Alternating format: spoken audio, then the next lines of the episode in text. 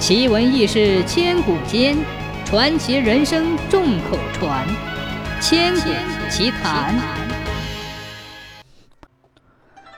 传说在我国遥远的西北，有一个国家叫华胥国。这个国家非常远，无论你是乘船，还是走路，还是坐车，都无法到达那里。这个国家是一片乐土，这里没有什么政府首领。而且一般的人们也没有什么欲望和嗜好，所以这里的人们不仅生活的很美满幸福，而且寿命也很长。他们落在水里淹不死，掉在火里烧不化，在天空如履平地。生活在这里的人们可以说是地上的神仙。在这个极乐的国土上，有一个美丽的姑娘。有一次，他到东方一个非常美丽的大沼泽雷泽去游玩，偶然看到泽边有一个巨人的大脚印。他觉得这个脚印又奇怪又好玩，想比较一下脚印的大小，便用自己的脚去踩这个巨人的脚印。谁知这一踩就有了某种感觉，后来他就怀了孕，生下了个男孩。取名叫伏羲。雷泽的主神是雷神，那个巨大的脚印就是他留下的，所以人们都说伏羲是雷神的儿子。伏羲确实长得像雷神，是人面蛇身，而且他还能沿着一道天梯自由自在地到天上去。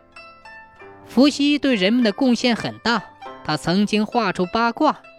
这其中包括天地万物的种种情况，于是那时候的人们就用它来记载生活中所发生的各种事情。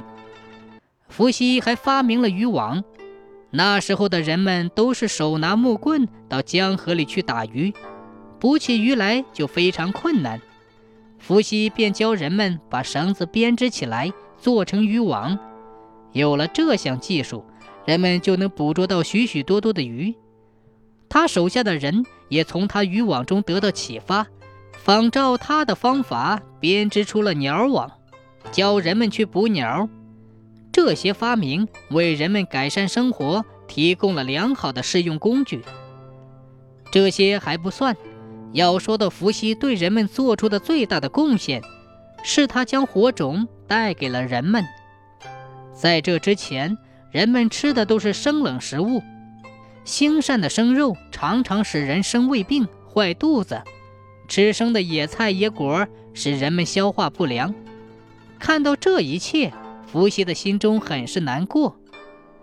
一次，他来到天山，恰好遇到大雷雨，霎时间电闪雷鸣，十分恐怖。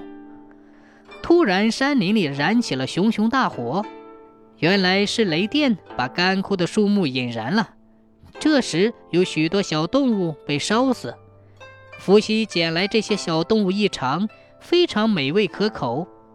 于是伏羲把火种便留了下来，他把这火种传给每一个人，教人们用火烤熟食物来吃。